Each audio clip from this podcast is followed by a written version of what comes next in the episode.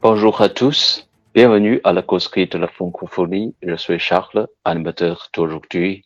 Nous sommes un programme de podcast dans le but de découvrir la culture francophone. 大家好，这是一档以泛法语文化为主题的播客节目，旨在向中文世界的朋友揭开法语世界神秘的面纱。大家可以通过搜索“漫谈法兰西”在喜马拉雅、苹果播客、每日法语听力找到我们。昨天我看了一部电影，是名导诺兰执导的《敦刻尔克》。我相信大家都看过，或者是计划去看这部电影。这部电影确实是最近全球票房的一个大热。呃，我看这部电影的时候呢，呃，确实也被诺兰导演整个精湛的技艺以及讲故事的技巧，以及片中非常抓人的背景音乐，呃，所吸引。嗯，整个全程的电影呢是没有任何的，嗯，让你想要去松懈的地方。你是要一直从头到尾都非常的紧张，跟着故事中间的人物去走，啊，去了解这个四十多万盟军士兵撤退敦刻尔克的这样的一个历史事件。但是我在看这部电影的过程中，也在思考一个问题，因为这部电影是美国人拍的，那对于英国以及英军的在敦刻尔克的撤退所起到的作用，是做了非常正面的描写和宣传。嗯，盟军的另外一支力量法军以及法国在其中的作用呢，基本上是。稍稍带过，嗯，觉得非常的遗憾。为什么整个盟军的撤退，敦刻尔克大撤退这样的一个历史题材只突出了英军呢？那法军在其中起到了什么样的作用呢？呃，今天有一篇文章让我释然，呃，我想分享给大家。这篇文章的题目叫《牺牲自己殿后英军敦刻尔克中被忽略的法国陆军》。克里斯托弗·诺兰的最新大作《敦刻尔克》以1940年盟军的敦刻尔克大撤退为背景。自从7月21日在北美上映以来，取得了影评人和观众的一致好评，叫好又叫座。英美的主流媒体对这部电影交口称赞，美联社称其为大师之作，《卫报》甚至将其与《泰坦尼克号》摆在一起。英美的观众也很给诺兰面子。敦刻尔克在英国和北美同时上映三天之后，就取得了骄人的票房成绩。该片在英国以及北美分别拿下一千两百万及五千万美元的票房，在 IMDB 上取得了八点七分的高分，烂番茄网站也给出百分之九十二的新鲜度。但是与盎格鲁撒克逊国家的一片好评相比，在敦刻尔克大撤退的发生地。法国的观众和媒体对待诺兰新作的态度就显得有些微妙了。法国是敦刻尔克的首映国，但是自七月十九日上映以来五天，才拿下不到五百万美元的票房。法国各大报纸面对敦刻尔克的评价更是走向两极分化。右派大报《嗯费加罗报》给出了五星好评，但是左派大报《解放报》以及精英报纸《世界报》。都只给这部作品打出三颗星的及格分数，两家报社都没有否定电影内容的引人入胜以及诺兰拍摄技法的高超，但是依旧只是给了这部电影及格的分数。世界报在其专栏中说明了原因，在这部电影里，那十二万同样被撤离的法军士兵在哪里？那四万牺牲了自己，在面对数目和装备远胜于自己的敌军时，英勇奋战。掩护了大部队撤退的法军士兵在哪里？诺兰的这部影片中，法国似乎仅仅是作为故事发生的背景地而存在，战役本身似乎和法国军队没什么关系。那么，在历史上，法国陆军到底在敦刻尔克大撤退中扮演了怎样的角色呢？下面就让我们一起回到1940年的敦刻尔克，去探究历史的真相。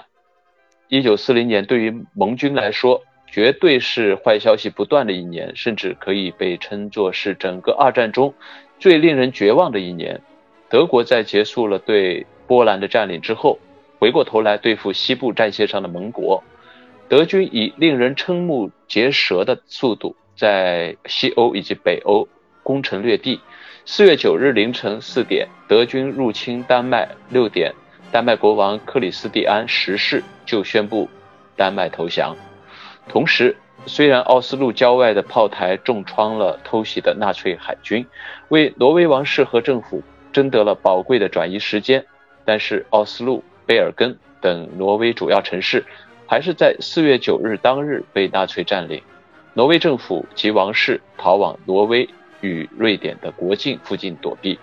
就在英法联军尝试帮助挪威抵抗纳粹德国的入侵时，五月九日夜间，德军占领卢森堡。正式拉开了法国战役的序幕。五月十四日，荷兰军队停止战斗，女王威廉明娜逃往英国。五月十七日，布鲁塞尔被德军占领，比利时被推到投降的边缘。与此同时，巴黎笼罩在德军入侵的阴影之下。丘吉尔在五月十六日飞到巴黎，希望说服法国固守首都，看到的却是焚烧文件产生的熊熊火光。法国政府已经准备放弃巴黎了。五月二十日，德军的先头装甲部队抵达英吉利海峡，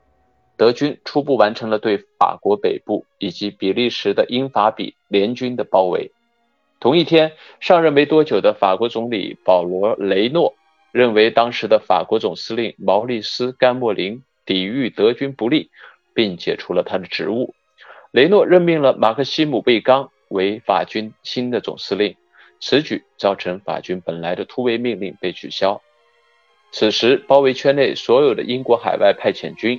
法国陆军第七集团军群以及比利时陆军撤退下来的几个严重减员的军，总计四十余万。比利时国王利奥波德三世坚持比军已经无力进行反击或是其他的军事行动，只能据守当时的防线。法国第七集团军群面对的情况一样棘手，军队内部的通讯极端不畅，在德军的步步紧逼之下，第七集团军群内部各军各师当时基本处于各自为战的情况之下，顶在第一线的是法国陆军第一集团军，也就是在这一天，英国开始秘密准备发电机作战，英军在包围圈南部的阿拉斯进行了小规模的突围尝试，失败之后。英国海外派遣军统帅约翰·戈特子爵决定，英军停止突围，并开始向海岸方向撤退。魏刚此时依旧希望可以重新组织盟军，在法国和比利时依托港口固守。这一方案被称作“弗拉芒堡垒”，但是在评估了战场局势之后，哥特已经彻底对魏刚的方案丧失了信心。同时，英国政府也难以承担英国陆军在欧洲大陆全军覆灭的风险。英军的撤退就此开始。德军此时已经初步完成了对法国北部以及比利时的盟军陆地部队的包围。此时被包围的比利时军队主要防守北部，法国第一集团军防守中间的突出部，南部以及法军和比利时军队之间的战线则主要是英军防守。二十一日，英军在南部阿拉斯进行了最后一次突围尝试后开始撤退，但是英军并没有把撤退的消息透露给法军或是比军。当时的法军和比军依旧在抵御着德军的前进，没有进行任何后撤的准备。魏刚依旧希望可以集中兵力的方式，从德军防线尚不稳固的包围圈南部突围。而利奥波德三世坚持认为，比利时军队除了固守现在的防线之外，难以进行其他任何军事行动。直到二十六日，英国政府下令开始执行发电机作战，敦刻尔克大撤退正式开始时，法军和比利时军队才算是正式得知了英军要撤退的这一消息。从二十一日开始的撤退，已经使得盟军的防御战线出现空档。英军向海岸撤退后。北部的比利时军队迅速被孤立了起来，右翼被完全暴露在德军的进攻之下。比利时国王利奥波德三世发现自己的军队被英军间接抛弃之后，认为比军已经无法继续抵抗了。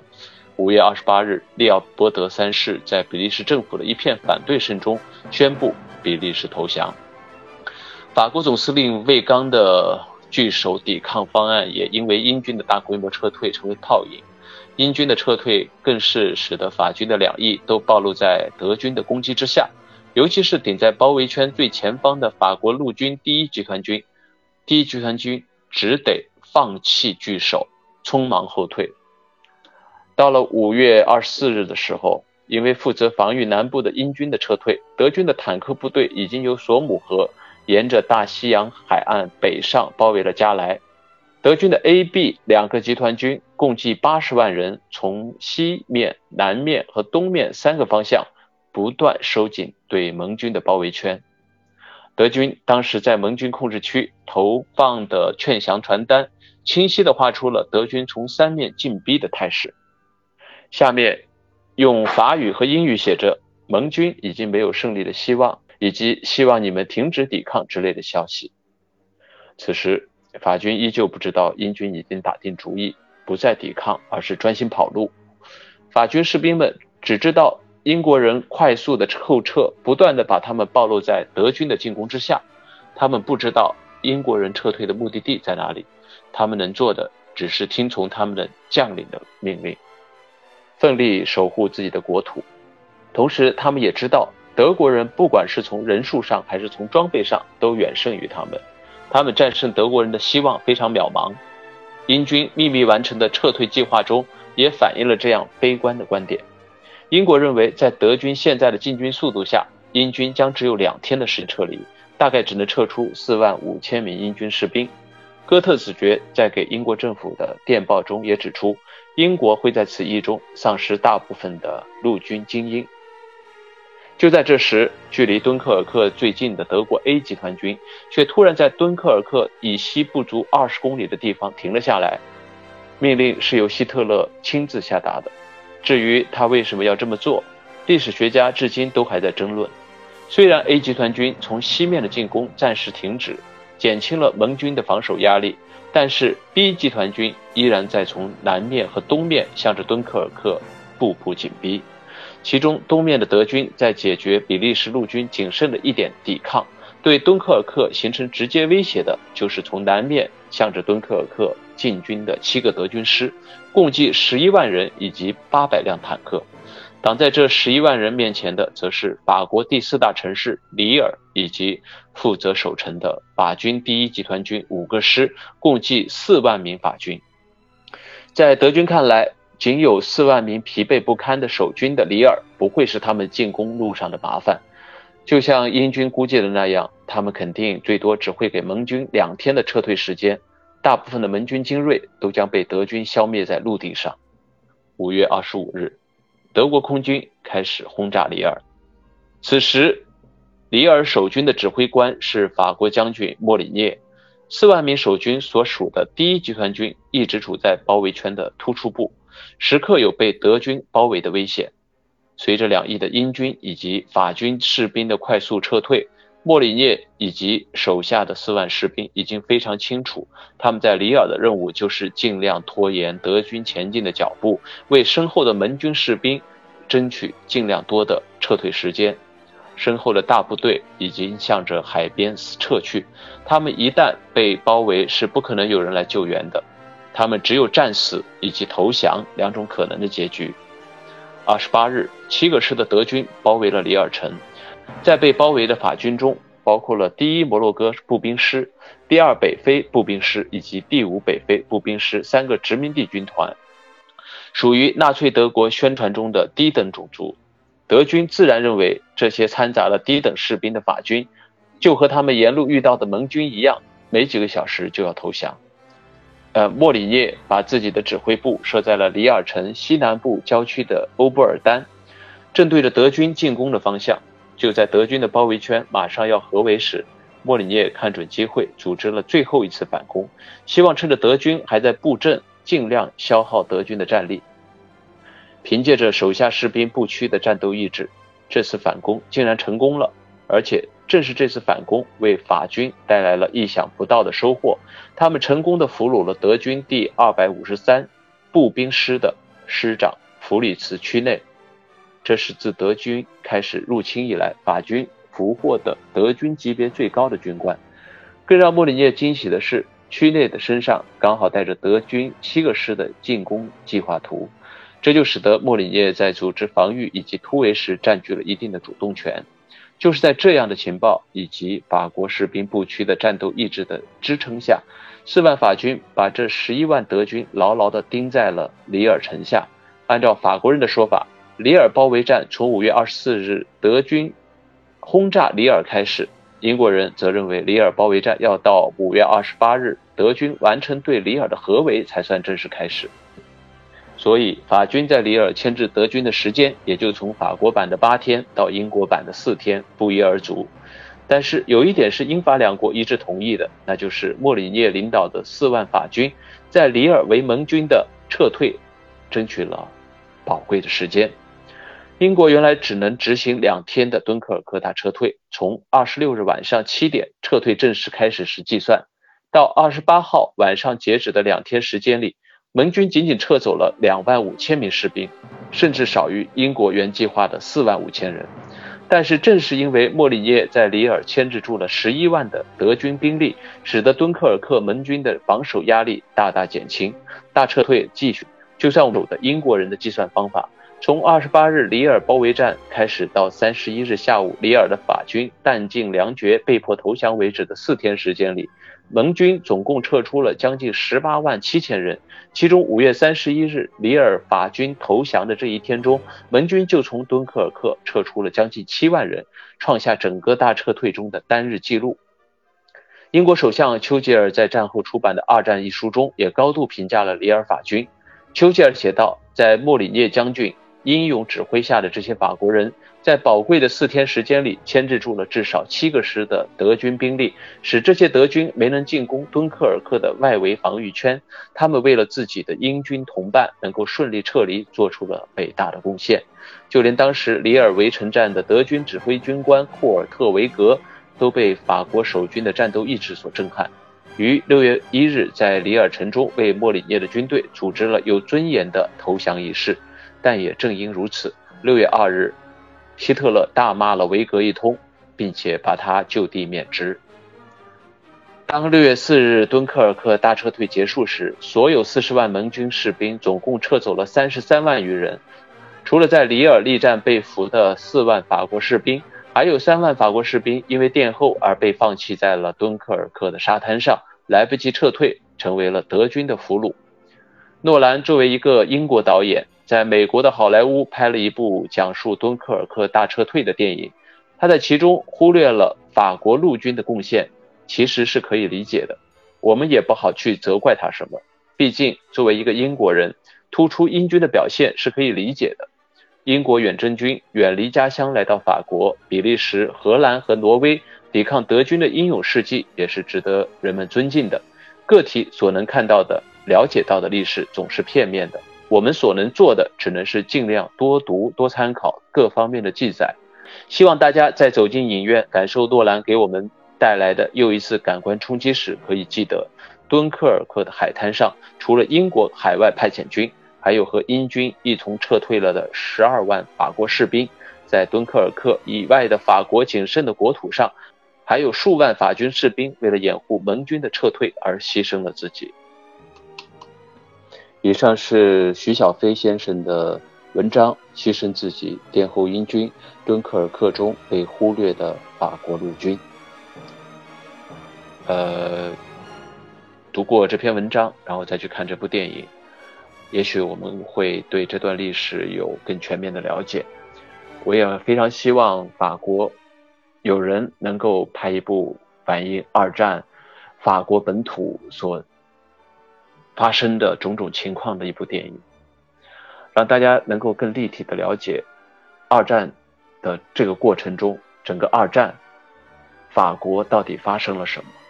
法军为什么这样迅速的溃败？